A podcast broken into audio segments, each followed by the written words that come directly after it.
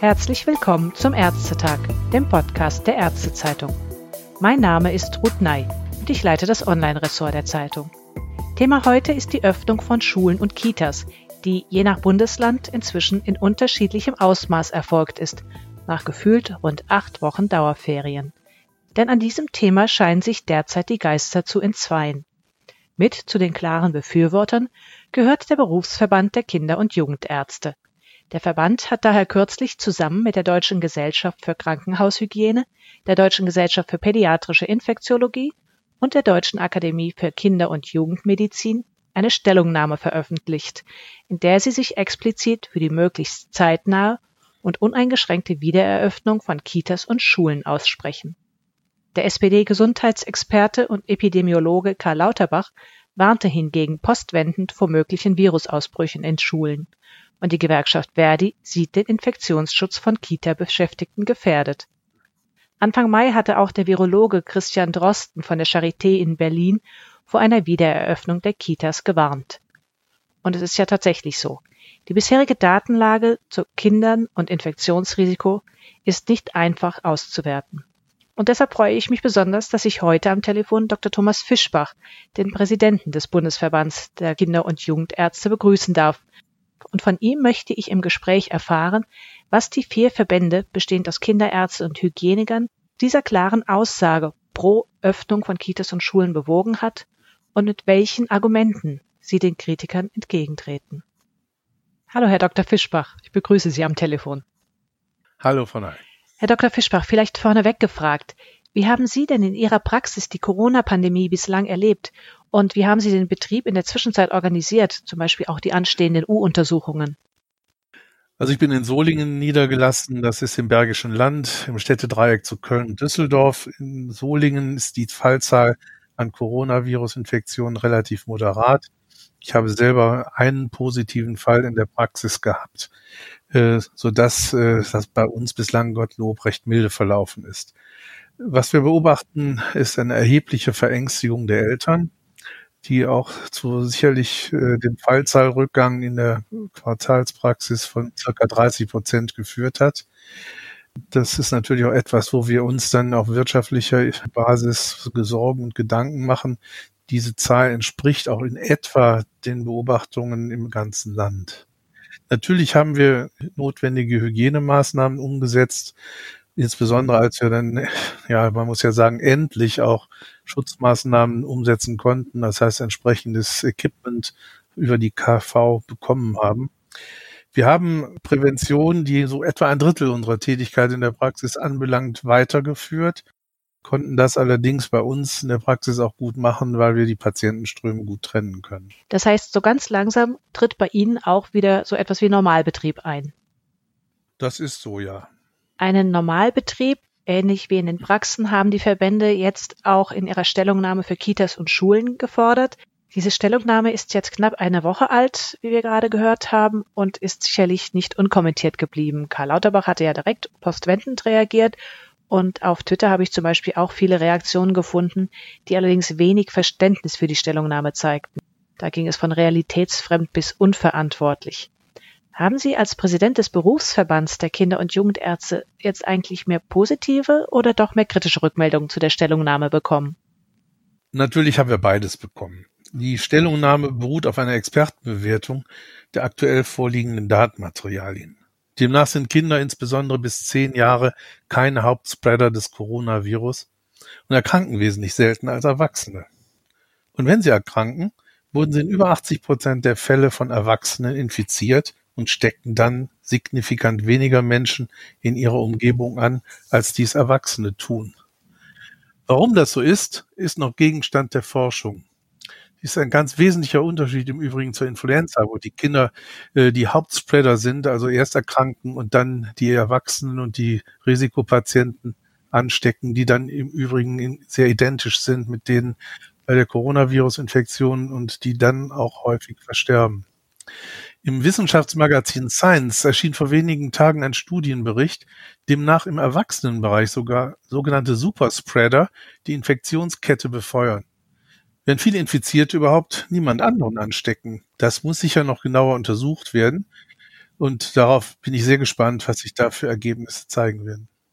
Sie sagten jetzt vor allem Kinder bis zehn. Nun haben wir aber im Schulbetrieb natürlich auch die große Gruppe der zehn bis, wenn wir bis zum Abitur rechnen, 18 bis 19-Jährigen. Aber auch die sind wesentlich seltener erkrankt, als dies bei Erwachsenen der Fall ist. Natürlich ist das so ein ansteigendes System. Ne? Irgendwann erreichen natürlich die älteren Jugendlichen und jungen Erwachsenen auch das Niveau der, der erwachsenen Eltern Erwachsenen.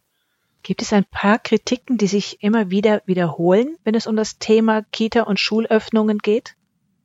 Ja, es gibt natürlich immer wieder sorgevolle Appelle und Mitteilungen. Vieles ist doch sehr, ich will mal sagen, angstgesteuert. Man muss unterscheiden, ob die Stellungnahmen und Kritiken aus dem Bereich der Fachöffentlichkeit kommen oder eben von Bürgerinnen und Bürgern auch ohne medizinische Grundkenntnis. Letztlich auch die Kritiken aus der Fachöffentlichkeit, die natürlich differenzierter sind, sind vom Blickwinkel abhängig. Wir Kinder- und Jugendärztinnen und Ärzte sehen die Pandemiemaßnahmen aus der Sicht der Kinder, Jugendlichen und ihrer Familien. Wir sorgen uns um die drohenden, bereits eingetretenen Kollateralschäden des Lockdowns, wie beispielsweise Verhaltensauffälligkeiten, Folgen des Aussetzens von erforderlichen Therapien, Vermeidung der ärztlichen Inanspruchnahme, auch dann, wenn sie dringlich erforderlich wäre. Das Thema Zunahme der häuslichen Gewalt ist äh, bedeutsam und natürlich einfach die damit verbundene Störung der natürlichen Entwicklungsmöglichkeiten der Kinder.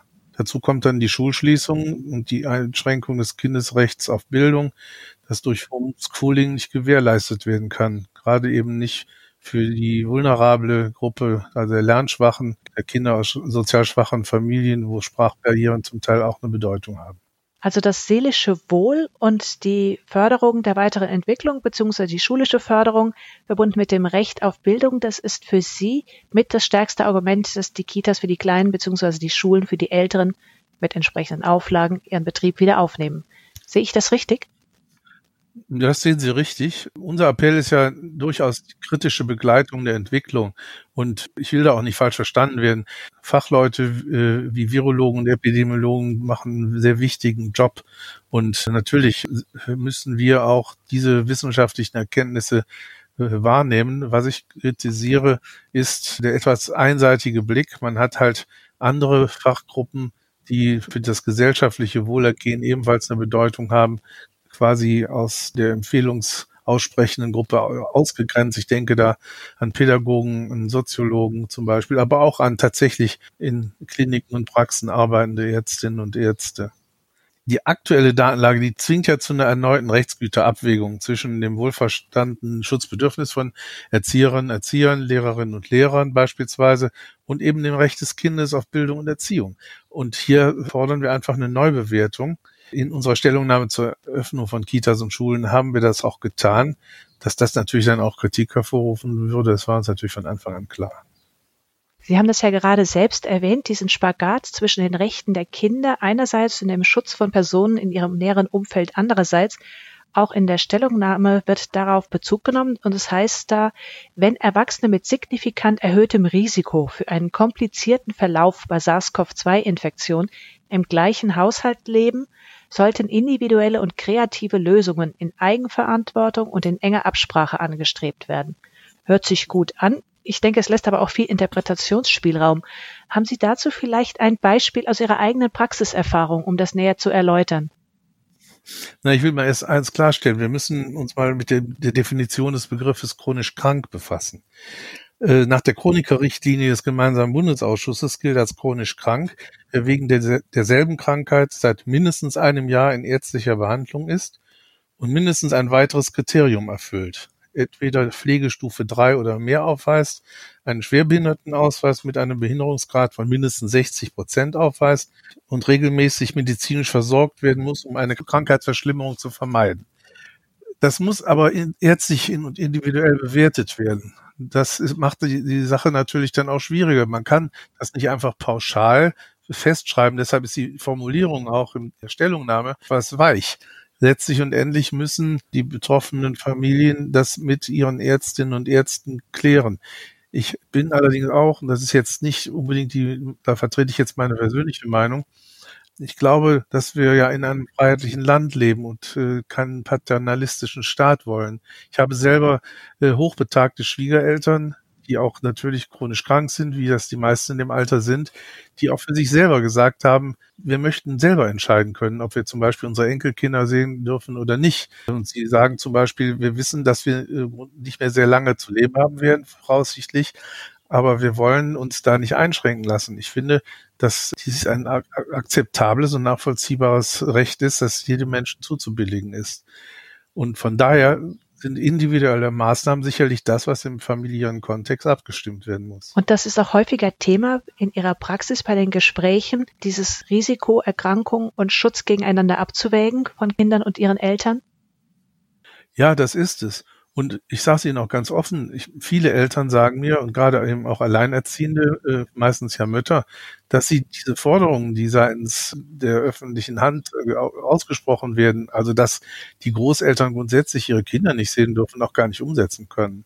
Jobverlust und, und, und, und. Ich meine, das brauche ich jetzt nicht weiter auszuführen. Mhm dafür hat eben auch der Staat keine Lösung. Wenn es dann Ministerpräsidenten gibt, die am Anfang der, der Pandemie auf die Frage, ja, was denn jetzt nach der Schul- und Kindergartenschließung die Eltern machen sollten, eine nahezu flapsige Auskunft gibt, das müssen die jetzt selber regeln, dann finde ich das schon mal heavy. Wir haben in Kinder- und Jugendmedizin uns gerade eben mit Blick auf äh, Risikobewertungen bei Wiederzulassung von Schule und Kindergarten natürlich auch mit den Risiken der chronisch kranken Kinder beschäftigt. Und wir haben auch eine Stellungnahme herausgegeben, bei der wir es uns übrigens nicht einfach gemacht haben. Das ist eine Stellungnahme, die über die Deutsche Gesellschaft für Kinder- und Jugendmedizin veröffentlicht worden ist, aber da geht die Expertise von vielen ja sogenannten Konventgesellschaften ein. Das sind die einzelnen Subspezialitäten, also beispielsweise die Hämato-Onkologen, die Pneumologen etc. Und ich sage Ihnen mal so ein Beispiel daraus. Ähm, in der Pädiatrie gilt beispielsweise ein Kind in Vollremission nach einer hämato-onkologischen Erkrankung und mehr als zwei Jahre nach der Chemotherapie nicht mehr zur Risikogruppe.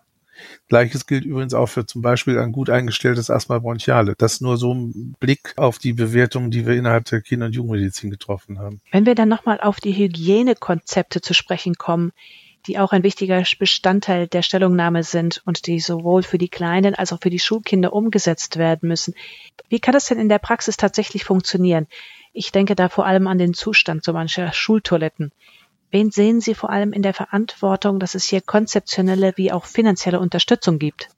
Das erste, was mir jetzt zu Ihrer Frage einfällt, ist, dass ich mich daran erinnere, wie der Zustand der Schultoiletten zu meiner Schulzeit war. Das zieht sich wahrscheinlich durch die Generationen. Ja, war grauenvoll. Ja, und Seife gab's auch nicht. Und wenn man Glück hatte, gab's Papierhandtücher, aber nur wenn man Glück hatte. Ja, jetzt aber zum Thema. Das ist natürlich zuallererst mal die Aufgabe der Eltern, ihren Kindern die Nutzung meinetwegen eines Mund-Nasenschutzes oder auch äh, Hygieneregeln beizubringen. Ich glaube, dass da jetzt auch viel getan worden ist. Äh, also insbesondere das Händewaschen ist inzwischen, glaube ich, so im Gehirn der meisten angekommen, dass das eine ziemlich sinnvolle Maßnahme ist. Ob das dann gelingen kann, ist natürlich auch alters- und entwicklungsabhängig. Ne? Denken Sie, also nicht nur junge Kinder, aber auch Kinder meinetwegen mit geistigen oder äh, Beeinträchtigungen oder Verhaltensausstörungen sind oftmals nicht in der Lage, so ein Konzept einfach durchzuführen. Abstandsgebote kann man in der Regel bei kleinen Kindern nicht realisieren, sind aber nach unserer Auffassung auch lästig.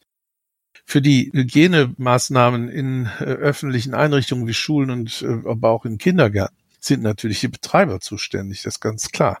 Und da sehen wir auch noch ein, äh, durchaus einen Handlungsbedarf. Ich glaube allerdings, wenigstens wenn ich das so aus NRW höre, dass das bei den Schulträgern beziehungsweise im Schulministerium angekommen ist und dass da hoffentlich dann auch demnächst und vor allen Dingen auch bleibende Verbesserungen stattfinden werden.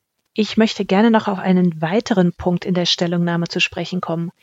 Und zwar heißt es an einer Stelle, dass Kinder und Jugendliche mit Verdacht auf eine SARS-CoV-2-Infektion zeitnah untersucht werden sollen, um eine solche Infektion zu sichern oder auszuschließen.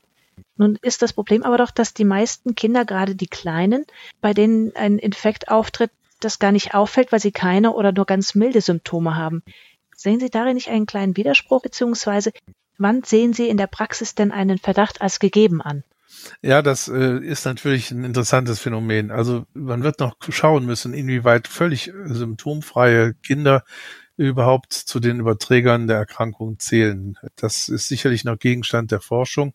Bislang haben wir ja seitens des Robert Koch Instituts eine Empfehlung, nur bei symptomatischen Patienten Abstrichuntersuchungen durchzuführen, wobei allerdings auch schon leichte Symptome eines Infekts der Luftwege für die Indikationsstellung ausreichend ist. Symptomfreie Personen sollen ausdrücklich nicht einbezogen werden und daran halten wir uns natürlich auch. Gerade aktuell mehren sich nun die Berichte über mögliche gravierende Folgen einer SARS-CoV-2-Infektion bei Kindern. Hier ist vor allem das Kawasaki-Syndrom zu nennen.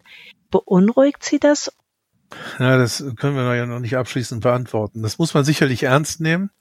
Die Fallzahlen sind jedoch so klein, dass es weiterer Untersuchungen bedarf. Und auch nicht alle Kinder, die an einer hyperinflammatorischen Erkrankung erkrankt waren, waren dann positiv auf das Coronavirus getestet worden. Hier gehen aber sicherlich die Untersuchungen weiter. Wir reden von kleinen Fallzahlen. Vielleicht noch einmal zu dem Punkt symptomatisch, asymptomatisch. Sollten Ihrer Ansicht nach generell mehr Kinder in den Kitas und Schulen getestet werden? Und sollten vielleicht außer den Kindern auch die Erzieher bzw. Lehrer getestet werden? Oder würde das am Ende unser Gesundheitssystem dann doch überfordern? Also wie gesagt, es gibt bislang ja diese Empfehlungen des Robert Koch Instituts in dieser Richtung nicht. Sicher sollte man bei leichten Symptomen untersuchen. Ich habe in meiner eigenen Praxis und weiß das von anderen auch schon etliche Kinder abgestrichen, die solche leichten Erkältungssymptome zeigten. Davon war bislang ein Kind positiv. Das heißt, wir reden da wahrscheinlich auch von einer sehr geringen Zahl. Wahrscheinlich macht es mehr Sinn, die Erzieherinnen, Erzieher und die Lehrerinnen und Lehrer zu untersuchen. Insbesondere natürlich dann, wenn es äh, in einer Schule oder in einem Kindergarten einen positiven Fall gibt. Apropos Lehrer, Sie haben in einem Bericht in der Welt die Kritik anklingen lassen, dass sich nun augenscheinlich viele Lehrer krank schreiben bzw. Atteste geben lassen wollen. Können Sie das näher erläutern, wie Sie das meinten und worauf Ihre Kritik da genau fußte? Dafür habe ich ja schon viel Dresche bezogen. Vielleicht muss man eins, eins mal klarstellen. Es wurde seitens des Schulministeriums zum Beispiel in NRW das ja eben so nicht geregelt, dass ärztliche Atteste erforderlich waren, grundsätzlich. Es wurde eine Liste sogenannter chronischer Erkrankungen veröffentlicht und die Pädagogen sollten eine Selbsteinschätzung durchführen. Ärztliche Atteste, wie gesagt, nur bei Situationen, wo die Betroffenen das, die Situation nicht selber einschätzen konnten. Es hat dazu geführt, dass mit regionalen Unterschieden 20 bis 40 Prozent der Lehrerinnen und Lehrer einen Präsenzunterricht nicht mehr durchgeführt haben. Und dieses Vorgehen haben wir kritisiert und eine Ungleichbehandlung gegenüber anderen Berufsgruppen moniert, die ebenfalls eigentlich unbeträchtliches Infektionsrisiko tragen. Oftmals wahrscheinlich sogar ein höheres, da sie mehr mit Erwachsenen zu tun haben. Denken Sie mal an Mitarbeitern zum Beispiel in Kaufhäusern, in Super- und Baumärkten, Busfahrer, die Liste können Sie beliebig verlängern. Und sicherlich hat die inzwischen ja auch Gottlob revidierte Empfehlung des Robert Koch Instituts zu diesem Vorgehen geführt, die alle Menschen über 60 gleich zur Risikogruppe gezählt hat. Während aber jetzt mal nur acht Prozent der Pädagogen 60 Jahre oder älter sind und somit in dieser Gruppe der Altersdurchschnitt bei etwa 44 Jahren liegt, beträgt er bei den niedergelassenen Hausärzten und Pädiatern circa 56 Jahren. Und stellen Sie sich einmal vor, alle über 60-jährigen Ärztinnen und Ärzte würden die Patientenversorgung aus dem Homeoffice machen. Das ist das, was wir kritisiert haben. Das war kein Lehrerbashing, aber wir verlangen schon eine Gleichbehandlung äh, von allen äh, in diesem Land Beteiligten, die mit Kindern, Jugendlichen zu tun haben. Und äh, Gottlob, so beobachte ich das jetzt, gibt es da ja inzwischen auch ein Einlenken dann hoffen wir, dass es gut weitergeht und dass es allen Unkenrufen zum Trotz zu keinen verstärkten Infektionsfällen in Kitas und Schulen kommt. Ich danke Ihnen ganz herzlich für das Gespräch, Dr. Fischbach. Na bitte sehr.